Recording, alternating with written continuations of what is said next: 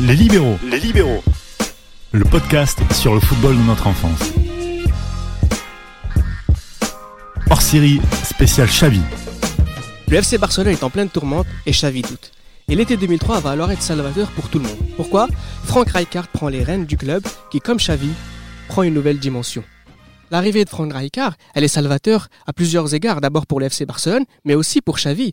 Samuel nous rejoint sur, euh, sur ce, ce podcast-là. Euh, Xavi, sous Rijkaard, prend une nouvelle dimension. Bah, Xavi prend une nouvelle dimension. Déjà, on lui redonne euh, les responsabilités qu'il aurait dû avoir euh, bien avant, qu'on lui avait un peu retirées.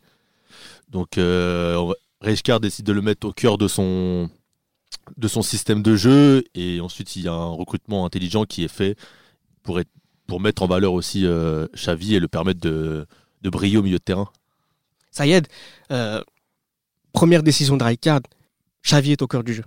Tout à fait. Xavi est au cœur du jeu parce que Rijkaard a cette idée d'équipe qui doit, qui, doit jouer, qui, doit jouer, qui doit faire tourner le ballon. Voilà, il, a fait ses preuves quelque part à, à l'Euro 2000 au- en termes de jeu. C'est ce qu'on attend de lui. Donc il veut, il veut, il veut un Barça qui joue, chose qu'on qu'on voit plus depuis des années.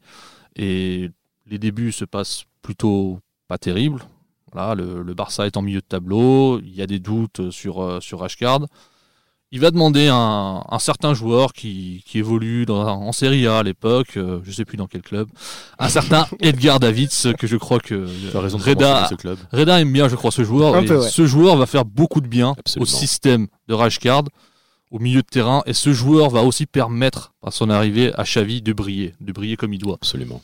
Donc le, le partage des rôles entre ces deux, et à partir du moment où David s'arrive, euh, David et Xavi sont titulaires, je crois, quasiment tous les matchs en, en- en milieu central, tous les deux.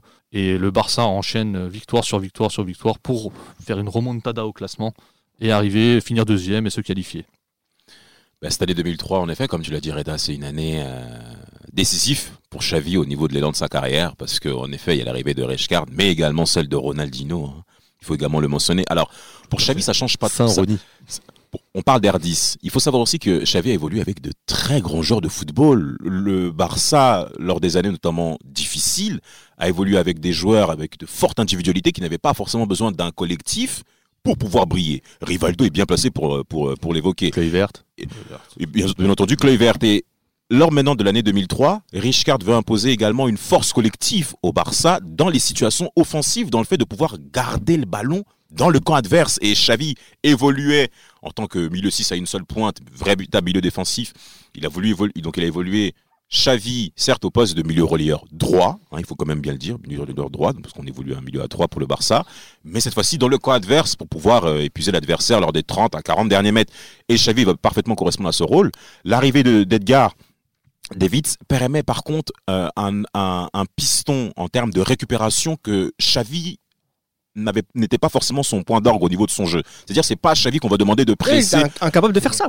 Tout simplement, tout simplement. De manière, on l'a vu lors Chacun des son rôle, oui. voilà, chacun son rôle. Et Edgar correspondait parfaitement, à ce-. À, à- à- à ce type de rôle-là, de cette- cet aspect de presser, de- d'être d'être au duel régulièrement face euh, au milieu offensif adverse. Et ça permet en effet à Xavi de pouvoir se couvrir, en plus, enfin, de l'arrivée d'un véritable numéro 6. Il faut quand même le dire. Euh, Oui, en plus, ça permet à Xavi du coup de se concentrer plus sur les tâches offensives. exactement. Et les Dans la et construction. ces saisons-là, du coup, c'est les saisons où il commence déjà à marquer plus de buts et à participer beaucoup plus au jeu euh, du coup euh, offensif. Et à, on voit même ses stats en, en passe décisive euh, ont grandement augmenté sur ces deux années où sur ces années où David s'arrive et avec euh, Rijkaard. Mais ça, l'avait même, ça l'avait même étonné, hein, parce que Xavi avec Richard lors des différents entretiens, on sait très bien que Xavi était quelqu'un qui s'entretenait beaucoup avec les techniciens, les observateurs, les préparateurs physiques. Euh, Xavi le disait que euh, Richard voulait de moi que je fasse beaucoup plus de passes décisives et que je sois beaucoup plus entreprenant dans le jeu. Mais je partais trop loin, donc il m'a passé en tant que milieu, milieu relayeur droit, et ça a totalement changé ma, ma, ma manière de jouer. Alors, il évolue aussi avec des joueurs où techniquement c'est quand même très intéressant. Hein. Faut quand même le dire. Edmilson, qui jouait numéro 6, Rafa Marquez à l'arrière. Il était quand même Ah. bien entouré. Des défenseurs qui savaient euh, relancer la balle. Ah, il savait jouer au football. Des défenseurs qui utiliser leurs pieds et relancer proprement. Il y a aussi quelque chose qui joue aussi énormément sur cette période, sur le, le fait que Xavi va, va, va vraiment devenir le, le- le joueur qu'il devait être, c'est la constance. On lui demande de jouer le même rôle. Rijkaard lui dit tu vas être milieu central droit. Et c'est tout le temps. C'est pas comme sous Van Gaal où chaque semaine on lui demande de faire quelque chose de différent. Rijkaard il va imposer son 4-3-3 et il va plus bouger. Et ce 4-3-3 il va rester le système du Barça pendant au moins 12 ans avant l'arrivée de quelqu'un. Et Xavi ayant le même rôle, il arrive à il sait ce qu'on attend de lui quelque part. Et tous les semaines, il sait ce qu'on attend de lui, quel rôle il a sur le terrain. Et c'est ça qui lui permet de, de, se révéler quelque part. Puis Xavi devient, euh, devient quelqu'un de beaucoup plus mûr. Hein. On est sur sa 24e, 25e année. Euh, ça fait 15 ans qu'il est au FC Barcelone. Il connaît tout le monde. Euh, il est très à l'aise avec tout le monde. C'est vraiment, ça commence à devenir le joueur majeur de cet effectif, en tout cas le symbole de cet effectif. Et c'est la saison 2004-2005 qui vient justement faire l'amalgame de tout ce que vous venez en train de dire, c'est-à-dire la, la, capacité à Rijkaard de, de, de faire confiance à ses joueurs de mettre en place une tactique qu'il faut. Il y a un été 2004 qui est très important en termes des transferts. Et on arrive à une, saison 2004-2005 exceptionnelle. Le FC Barcelone va redevenir champion d'Espagne. Tout à fait. une Liga qui échappe au Barça depuis très longtemps. En 99, oui. C'est une éternité. Une éternité et avec des saisons très très très compliquées. Il y a quelque chose qui m'a marqué en tant que supporter sur cette saison-là, 2004-2005, au-delà des performances stratosphériques du Barça, au-delà du jeu magnifique, c'est après l'élimination contre Chelsea au Bridge, une élimination qui reste un peu en travers de la gorge sur le quatrième but, euh, Valdez qui est un peu euh, gêné, un peu beaucoup. Au-delà de ça, donc en tant que supporter, c'est frustrant de se faire éliminer comme ça de la, de la, Champions League. Et je me souviens que le lendemain, je lisais l'interview, je crois que c'est Edmilson en interview qui dit, oui, ok, on, est éliminé, maintenant euh, c'est la Liga. On n'a pas gagné la Liga depuis X, X années, il faut aller chercher la Liga pour les supporters. Et il a raison. C'est ce qui compte à ce moment-là, c'est d'aller reconquérir la Liga, redevenir le roi d'Espagne. Et c'est ce qu'ils vont faire. C'est ce que va faire le Barça et avec la manière. C'est surtout, en effet, pour revenir sur cet été 2004, l'arrivée de Samuel Eto'o et de et de Monsieur Deco et de Monsieur, Deco. qui était potentiellement Ballon d'Or, hein, qui est concrètement le meilleur joueur de l'année sur euh, l'exercice de Ça me touche, Damas, ça me touche. Oh, je suis pas là pour ah, faire des. Hein. C'est une spéciale Xavi, messieurs. oui, mais ça, je, je, pense que ça a eu un gros impact sur la, sur la carrière de Xavi. D'ailleurs, parce qu'à l'époque, Deco arrive avec un statut de, de vraie star et Xavi est l'enfant du, du club. Et je trouve qu'ils ont réussi à avoir une bonne complémentarité et une bonne entente entre les deux, où Xavi a laissé à Deco vraiment les, va dire les 15 derniers mètres euh, offensives, où il faut faire les dernières passes décisives, et Xavi avait toujours l'avant-dernière passe. Donc chacun avait vraiment son rôle avec le, le, vrai... Il y avait un milieu défensif, Xavi en relayeur et Deco en 10, et Xavi dans ce rôle-là, je pense que c'est le poste où il a été le meilleur, ou après dans le futur, Deco sera remplacé par Iniesta dans ce rôle-là. Et c'est là où je pense que Xavi est, est le meilleur, c'est vraiment dans le cœur du jeu, et pas devoir trop euh, agir sur les actions offensives, mais au moins que tout le jeu de son équipe passe par lui. C'est tout à fait vrai. il faut savoir que à la base, dans l'idée de Cruyff, c'est milieu relayeur. Il y en a toujours un pour lui qui devait avoir vraiment le rôle de relayeur et l'autre devait avoir le rôle d'accélérateur, plus dans les derniers mètres. Mhm. Et avec ce duo Xavi-Deco, qui sera ensuite remplacé par Xavi-Iniesta, on est vraiment dans cette composition-là. Xavi est le relayeur et l'autre milieu central est l'accélérateur. Alors c'est très important ce que tu dis. On va voir que sur la saison suivante, on va devoir, on va être obligé de changer un peu la configuration des choses. Alors juste, je précise qu'à la fin de la saison 2004-2005, le meilleur joueur du championnat espagnol, c'est Xavi. On arrive à la saison 2005-2006, euh, pardon, qui est la saison où, le Barça euh, gagne la Ligue des Champions. Et c'est la, brille tout le monde et tout le monde rêve, notamment grâce à avec Ronaldinho, etc. Mais c'est aussi une saison euh, durant laquelle Xavi va connaître une très grave blessure qui va l'éloigner euh, très longtemps des, terrains. Cinq mois. Hein. Et on a aussi un FC Barcelone, et là c'est une question un peu tordue que je vais vous poser, mais on a un FC Barcelone qui gagne sans lui. Qu'est-ce que ça indique sur l'importance de Xavi dans cet effectif ou peut-être ça n'indique rien du tout, c'est juste que le Barça était vraiment trop fort. Moi je pense que ça n'indique pas grand-chose, qu'il y a beaucoup de joueurs dans cette équipe que je pense même étaient meilleurs l'année où ils perdent contre Chelsea que l'année où ils gagnent euh, la Ligue des Champions, je pense notamment à Ronaldinho.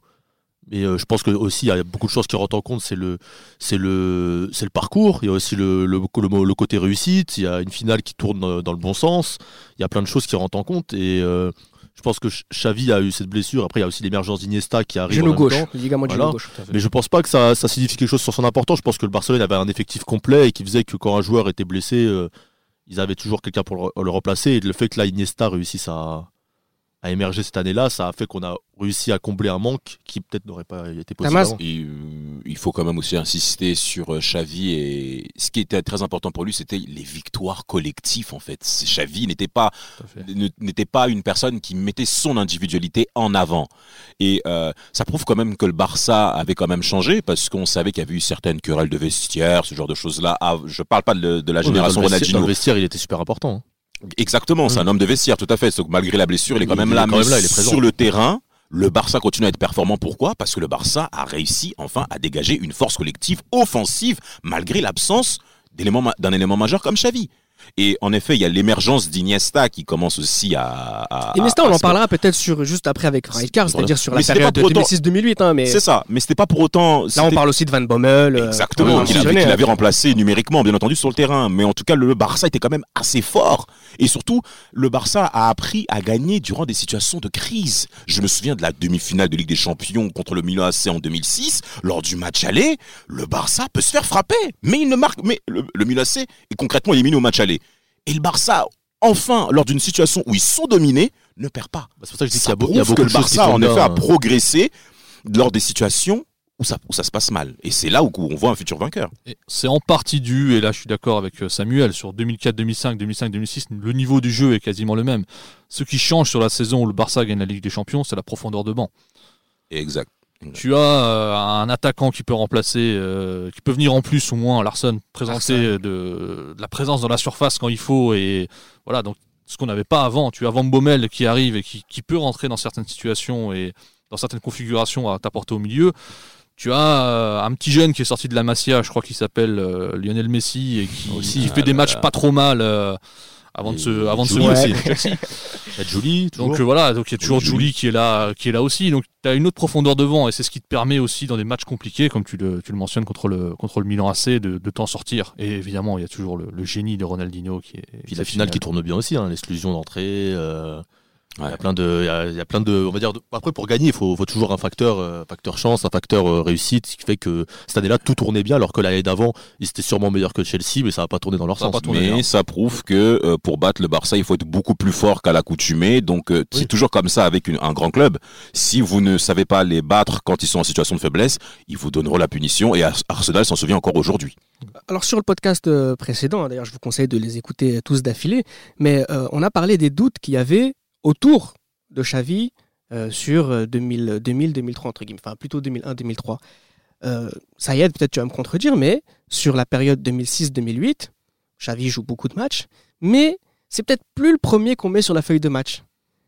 C'est pas que c'est le premier, peut-être pas le premier qu'on met sur la feuille de match, mais disons que Un statut un peu égratigné, peut-être. L'image est égratignée. Mm. Le- disons que le forcément le au bout de trois saisons, le Barça de Richcard est en, en fin de cycle, on, on peut le dire. Il y a aussi beaucoup de blessures qui vont arriver, qui Ouais. vont s'enchaîner, qui vont compliquer euh, les saisons suivantes. Saison après la Coupe du Monde aussi. Oh, une saison, après la Coupe du Monde une aussi. Coupe du Monde.